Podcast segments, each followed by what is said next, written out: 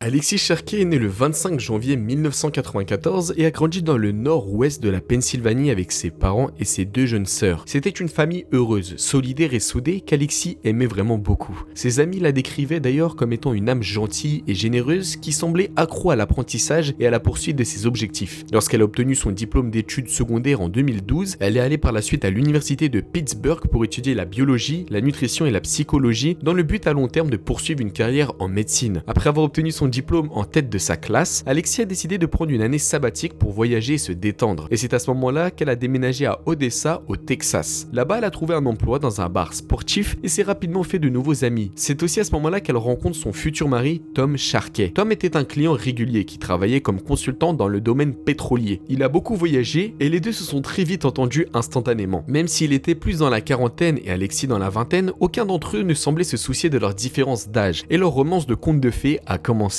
À un moment donné, Alexis était fatiguée de travailler sans arrêt et a décidé de quitter son emploi de chez Twinspec pour devenir vendeuse pour les produits de soins capillaires Monat. En gros, je ne sais pas si c'est très connu en France, mais c'est à peu près comme l'équivalent de Franck Provo, je crois, chez nous en France. Alexis avait un don naturel pour vendre et recruter des gens et elle a très rapidement gravi les échelons pour devenir directrice générale au début des années 2020. Elle a progressivement augmenté son Instagram aussi et a vraiment commencé à attirer un public actif. En fait, sa formule gagnante était le fait qu'elle utilisait ses compétences de vente et ses connaissances en biologie pour pouvoir promouvoir les produits Monat et surtout le mode de vie de sa famille à elle. Son flux d'activités sur les réseaux a rapidement suscité l'intérêt de beaucoup de personnes et les gens commençaient à réellement la considérer comme une vraie influenceuse, bien qu'elle préférait qu'on dise d'elle que c'était plus une femme d'affaires. En soi, il était clair que ses publications incitaient les gens à rejoindre ou encore acheter des produits chez Monat. On peut dire qu'à ce moment donné là, tout était très bien dans sa vie et que ce n'était que le début de l'histoire de sa vie, vu qu'on va maintenant voir du côté de son couple. En été 2019, Tom et Alexis étaient déjà fiancés. Ils ont décidé par la suite de déménager dans le Colorado. Ils ont voyagé dans toute la région et ils avaient l'air vraiment heureux et amoureux à ce moment donné là. Quelques mois plus tard, ils se sont mariés en décembre 2019 et ont de nouveau déménagé à Houston au Texas. encore une fois, Alexis n'a pas tardé à se faire de nouveaux amis dans un nouvel endroit et elle a d'ailleurs formé un groupe fidèle d'amis qu'elle avait rencontrés sur une application mobile et ils ont toutes adoré passer du temps ensemble. Ils ont également commencé une discussion de groupe pour rester en contact où Alexis était vraiment très actif dedans. Ce petit détail jouera plus tard un rôle très important dans l'enquête. Mais dans cette histoire toute rose, arrive un moment donné où tout commence à devenir plutôt bizarre. Déjà, Alexis emmenait rarement Tom aux réunions avec ses amis. En fait, elle n'a jamais même vraiment parlé de lui pendant qu'elle était avec ses amis. Puis, en novembre 2020, arrive où les choses commencent à prendre malheureusement une tournure assez bizarre aussi. Au début du mois, Alexis s'est rendu à Tulum, au Mexique, avec ses amis, et étonnamment, Tom ne les avait pas rejoints par la suite. En fait, à son retour, elle a commencé à préparer ses vacances, car Thanksgiving approchait, et elle avait parlé avec sa mère au téléphone et lui avait dit qu'elle ne rentrerait pas chez elle pour Thanksgiving, mais qu'elle viendrait certainement pour Noël. Sa famille pensait que c'était vraiment très bizarre, vu qu'Alexis était censé lui rendre visite assez souvent, vu qu'elle le faisait auparavant avant d'être avec Tom. En fait, cela faisait même presque un an qu'elle ne les avait pas vus pour la dernière fois. Néanmoins, ils étaient quand même ravis de la voir en décembre. Malheureusement, sa famille ne savait pas à ce moment donné-là que cela n'arriverait jamais par la suite. On est le 26 novembre, le matin de Thanksgiving, Alexis a brièvement envoyé un texto à sa mère. Ils se sont souhaités un joyeux Thanksgiving et rien ne semblait sortir de l'ordinaire. Cependant, au lieu de passer les vacances avec son mari Tom, Alexis est allé chez son amie Tania pour célébrer avec ses copines cette soirée-là. Elle y est restée jusqu'à environ minuit lorsqu'un ami est venu la chercher et l'a emmenée dans un bar où ils sont restés jusqu'à environ 3 heures du matin. Alexis a ensuite envoyé un texto à Tania pour lui dire qu'elle reviendrait chez elle pour reprendre ses affaires. Mais le problème, c'est que Tania dormait déjà. Elle n'avait pas répondu. Quoi qu'il en soit, Alexis est retourné chez son ami pour récupérer sa voiture et par la suite est rentré chez elle. Le lendemain, le 27 novembre, c'était le Black Friday, ce qui signifiait que ce serait une journée chargée pour Alexis à Monat. Ses collègues ont commencé à partager leurs messages de vente tôt le matin, mais Alexis était étrangement silencieuse, ce qui d'autant était vraiment très étrange vu qu'elle encourageait toujours les gens à utiliser les médias et les réseaux sociaux pour les ventes. Vers 17h30, un SMS a été envoyé dans le chat du groupe depuis le téléphone d'Alexis. Elle voulait sortir le soir et avait des projets avec ses amis. Comme c'était le week-end de Thanksgiving cependant, eh bien les filles étaient déjà très occupées. Alors elles ont prévu de se rencontrer le lendemain pour une soirée entre filles. Ces brefs messages de discussion de groupe étaient la dernière fois que quelqu'un a entendu parler d'Alexis. Elle n'a plus rien posté sur les réseaux sociaux après ce que je viens de vous raconter là, mais du coup, qu'est-il réellement arrivé à Alexis? Quelques heures plus tard, vers 23h, Tom a envoyé un texto à l'un des amis d'Alexis, John, pour lui demander s'il avait des nouvelles d'Alexis. Ne perdant pas de temps précieux à envoyer des SMS, John a immédiatement appelé Tom. C'est à ce moment donné là que Tom lui a dit qu'Alexis avait disparu et qu'il s'était disputé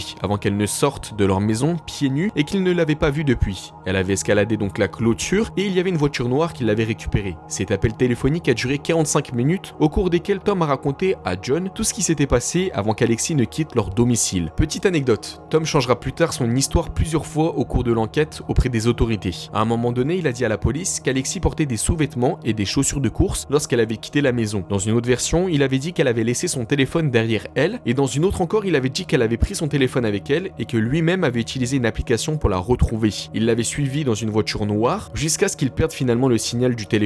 Tout le temps qu'ils se sont parlé au téléphone, John, toujours l'ami d'Alexis, il avait l'impression que quelque chose n'allait pas. Je pense que vous commencez à vous dire que c'est peut-être le petit ami qui est au centre de cette disparition bizarre. Eh bien, vous allez voir à partir de maintenant que la suite est encore beaucoup plus bizarre que ça. Après ne pas l'avoir trouvé, Tom a déclaré qu'il s'était rendu dans une station-service pour se vider la tête, se calmer et planifier son prochain mouvement. Il y est resté à peu près deux heures avant de commencer à appeler des personnes pour poser des questions sur Alexis. Le lendemain, ses amis ont commencé à envoyer des SMS dans le groupe de discussion pour planifier une soirée entre filles. évidemment, tout le monde était actif, sauf Alexis, et cela inquiétait ses amis. Quand ils ont vu qu'elle n'avait rien publié sur les réseaux sociaux, ils ont été alarmés. Mais ce n'était que lorsqu'Alexis ne s'était pas présenté à leur soirée entre filles qu'ils ont réalisé que quelque chose n'allait pas. En fait, ce n'était absolument pas son genre de mettre des plans à ses amis. Ils ont finalement fini par appeler l'ami d'Alexis, qui savait déjà que sa fille avait disparu, car elle avait eu précédemment au téléphone Tom, son petit ami. Ses amis ont finalement déposé un rapport de personnes disparues et ont commencé à publier sur les réseaux sociaux dans l'espoir de retrouver Alexis. Malheureusement, alors que ses amis et sa famille cherchaient Alexis, eh bien son corps nu avait été retrouvé mort par les employés de la ville de Houston, jeté au bord d'une voie de service à quelques kilomètres de chez elle. Lorsque Tom a été amené pour identifier le corps, eh bien sa famille espérait encore qu'Alexis était en vie, car son téléphone était toujours allumé. Malheureusement, Tom avait confirmé que le corps appartenait bien à sa femme Alexis Sharkey. Alexis était d'ailleurs morte, il n'y avait aucun signe de lutte sur son corps et il n'y avait aucune cause apparente de son décès.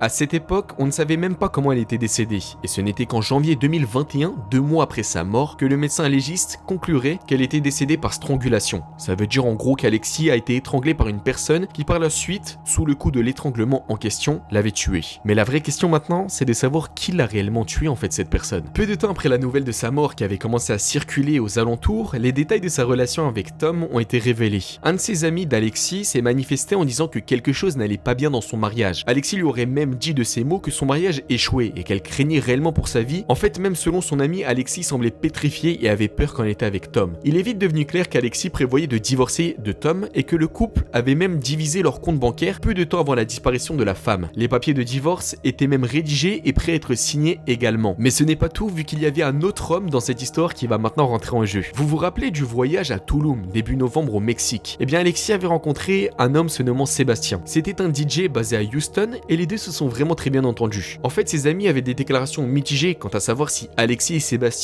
étaient liés avant le voyage ou non, mais en tout cas, ils se sont tous convenus pour dire qu'il se passait définitivement quelque chose entre eux. En fait, vous vous souvenez que je vous avais dit qu'il y avait quelqu'un qui était venu la chercher après le dîner de Thanksgiving avec ses amis et qu'il l'avait emmené dans un bar à 3h du matin. Eh bien, la personne en question, c'était Sébastien. Donc, sortaient-ils déjà ensemble avant ou sortaient-ils même pendant ensemble? Eh bien, personne ne le sait réellement. Mais venez maintenant dans cette histoire, on se réintéresse à son mari Tom, qui était encore en couple avec elle à ce moment donné-là, vu que lui aussi a des choses à cacher et vous allez les voir maintenant. Après que le bureau de police ait eu confirmation qu'Alexis avait été étranglé, les enquêteurs ont commencé à s'intéresser davantage à Tom et surtout à son passé en essayant de trouver des indices pour savoir si lui, il avait fait oui ou non. Dans la seule interview qu'il avait donnée à la presse, Tom a déclaré qu'Alexis n'était pas celle que tout le monde pensait qu'elle était. Pour d'autres, elle était heureuse et insouciante, mais avec lui, elle était tout le temps stressée et inquiète. Il devait même souvent la réconforter et la relever vers le haut. Il avait également dit qu'il lui avait dit de ne pas conduire en état d'ébriété, en parlant de la nuit où il l'avait vue pour la dernière fois. Il avait aussi dit dans cette interview-là qu'il avait nié qu'il s'était battu avec elle cette nuit-là. La criminaliste électronique jouera d'ailleurs un rôle majeur dans l'enquête, car la police examinera par la suite activement les appareils de toutes les personnes qui avaient communiqué avec Alexis au cours des derniers jours pour essayer de dresser une espèce de chronologie de ce qui s'était réellement passé. Sans surprise, la théorie la plus solide est que Tom ait tué Alexis, ce que beaucoup de ses amis pensent être vrai aussi. Ils se sont d'ailleurs manifestés en disant qu'Alexis leur avait convié souvent que son mari était de nature abusive, contrôlante ou encore manipulatrice. Il l'étranglait parfois aussi pour le plaisir, et beaucoup pensent aussi que cela a peut-être été le cas lorsqu'elle était morte. Ils pensent en fait tout simplement qu'il est peut-être allé trop loin en s'amusant avec elle. Bien sûr, quand les enquêteurs sont venus voir Tom, il a nié toutes ses accusations, y compris la partie concernant leur divorce, et c'est à peu près là où en est l'enquête actuellement. Il y a eu aussi beaucoup de théories sur les réseaux, certains pensent que c'est ses amis qui l'ont fait, d'autres pensent que c'est le DJ peut-être qui l'a fait, mais le principal suspect au milieu de cette histoire reste évidemment